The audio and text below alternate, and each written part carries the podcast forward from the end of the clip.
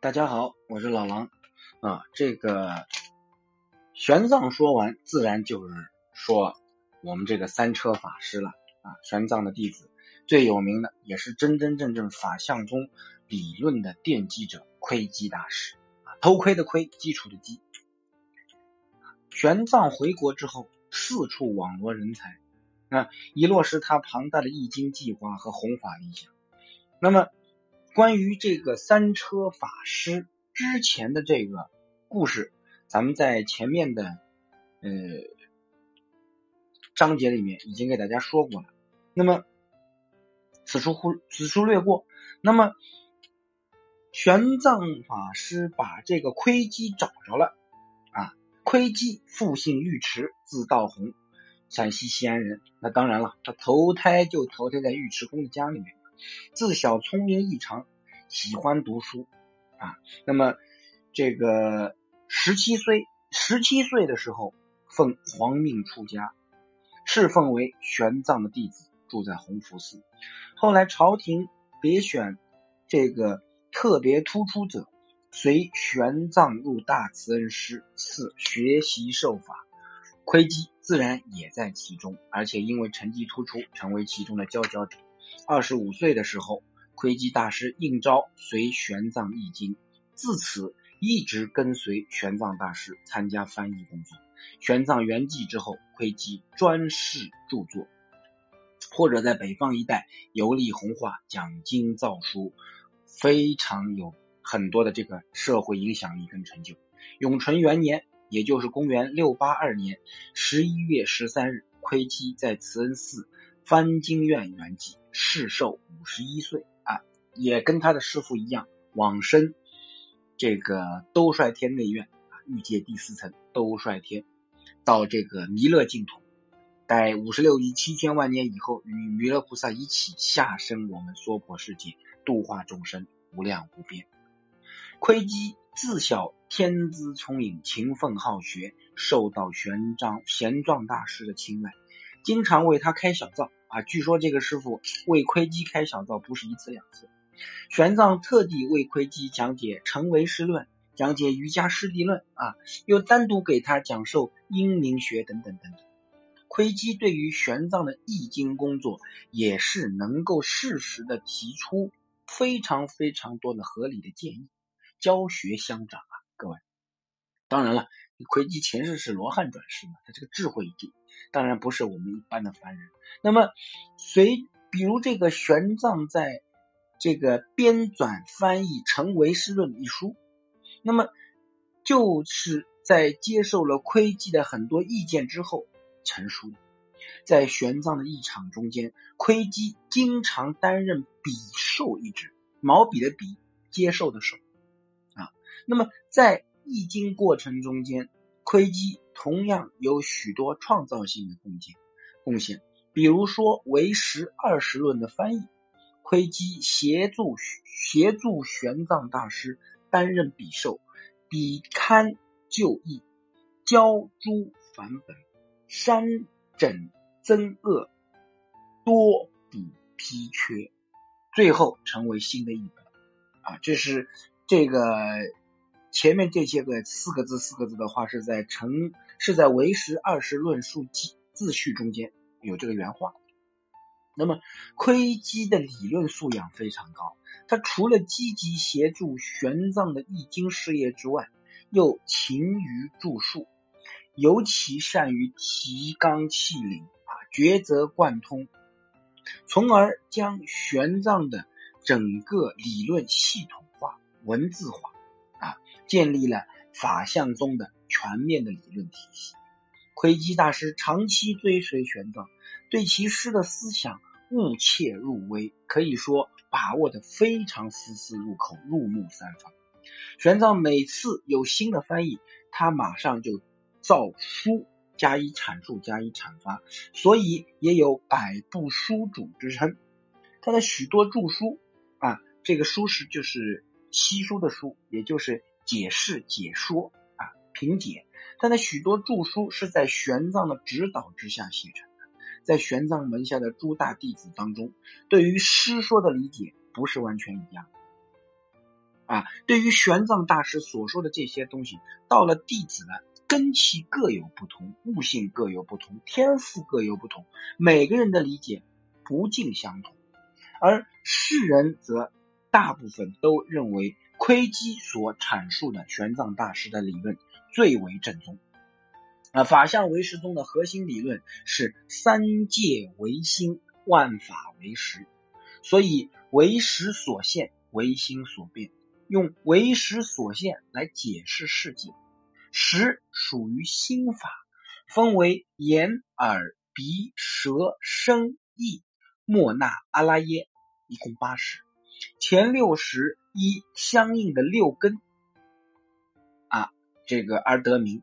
啊，色、声、香、味、触、法，对不对？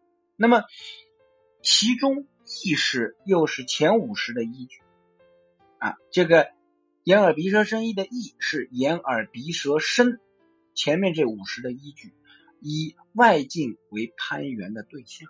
那我们通过眼耳鼻舌身接触到外界，接触到外境了，然后我们意识便有产生啊。那么第七识叫莫那识，第八识叫阿拉耶识。第七识莫那识是以阿拉耶识为攀缘的对象，直取我相啊，持缘不断的进行着，这怎么说？思想活动。第八识叫阿拉耶识，也叫藏识、种子时、根本时啊，这是所有八识里面最最根本究竟的。这一识能够。包含蕴藏过去久远劫以来所有的一切善的恶的全部都就怎么说？呃，简单的说，阿拉耶识它像一个大仓库，巨大无比的仓库，好的、坏的、恶的、善的，通通全部都给你装到阿拉耶识里面，只要你接触到，就能够装进去，同时又能变现为现在和未来世界的种子。啊，所谓一粒耳根，永为佛种。我们听到一声阿弥陀佛了，于是，在我们的阿拉耶识便种下了成佛的种子。阿拉耶识与前七识一起，种子生现行，现行熏种子，成就世间一切现象。啊，这个有点拗口。说实在话，所有宗派里面，法相唯识唯识宗的理论，我觉得是最多最拗口的，啊，而且很难理解。与八十理论相应的还有三性学说。也是法相宗主要理论之一，三性与唯识相结合啊，有这个依他起性、遍计所执性、圆成实自性这三性啊。那么法相宗的要旨是通过对唯识的认知，破除我这个破除我执，破除法执，转识成智啊，智慧的智。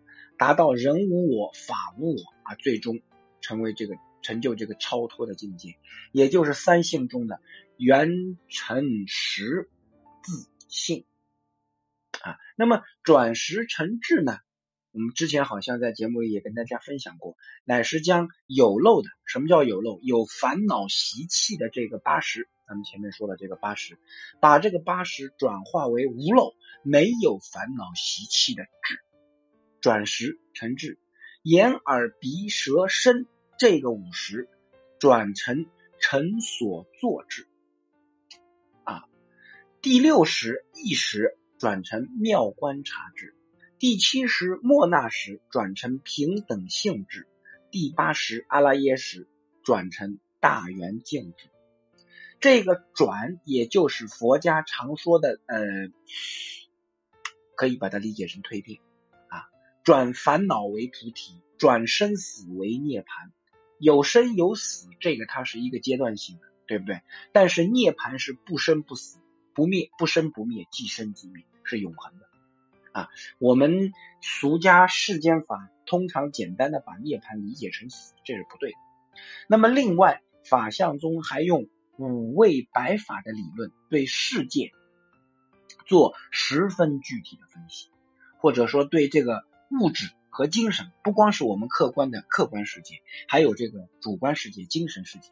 用五味白法做十分具体的分析，通过唯识观，悟入一切有为法皆因缘所成啊，由唯识我们切入到什么呢？一切有为法，皆有因缘所成就，而正得无为，即入一切法无我的境界。这些都是玄奘、窥基师徒所创的这个法相唯识宗所独特的实践理论啊。法相宗的判教学说是依据《解深密经》《瑜伽师地论》，将全部佛教分为小乘、般若。和唯识三教，而以前二教为不了义教。这个怎么说？就前面这个法相唯识宗认为小乘教与般若教是不了义教，不是圆满究竟的教化啊。后者唯识是了义教，是究竟的教化。又立了转照十三时啊，时间的时。以阿含经等经为初实教，以般若经为照实教，以华严经这个解深密经为持实教。在三十教，在第三十教，佛是离空离有，认持真实之法，是最为究竟圆满的。说实话，各位听众，老狼也只是分享给大家介绍一下，我自个儿看这个为实。理论完全看不明白啊，非常的深奥，非常的深奥。由玄奘、窥基所创立的法相宗，是中国佛教中名相，也就概念啊。咱们佛家不叫概念，叫名相啊。这个名字的名，呃，宰相的相，名相最多，理论最为复杂的一个宗派。我们法相为始宗。那么这个特点，一方面是由印度瑜伽学，它整个瑜伽学系自身的理论构架。决定了有这么多的概念，同时又与玄奘本人学问非常广博有关。虽然法相宗，嗯，它的传承历史比较短，但它对后世佛教的发展影响却很大。比如律宗的理论，不少就是根据法相唯识学的观点建立起来的。再如明清以后，从王夫之一直到龚自珍、谭嗣同、张炳麟，乃至当今。当代新儒家的开山、熊十力等等，都曾经在法相唯识学中吸取养料啊，这都是有大智慧的人。简单的讲，咱们要智慧不够，还是老实念佛啊。一般一般人看唯识学的这么多理论概念，光看就能把人给看懂啊。有关窥基生平，还有一遍。据载，玄奘在征得窥基的父亲同意之后，收窥基为弟子。但是窥基并无出家之意，后来玄奘数番劝说激励，勉强答应，但提出不断情欲、不断荤腥、不守过午不食这三个节制。哦，这就说的更明确了啊。玄奘呢，他是高僧了，知道窥基根基未熟啊，先以欲勾芡，而后成佛道，于是出于方便法门，便答应了他。所以窥基出家之后，三车相随。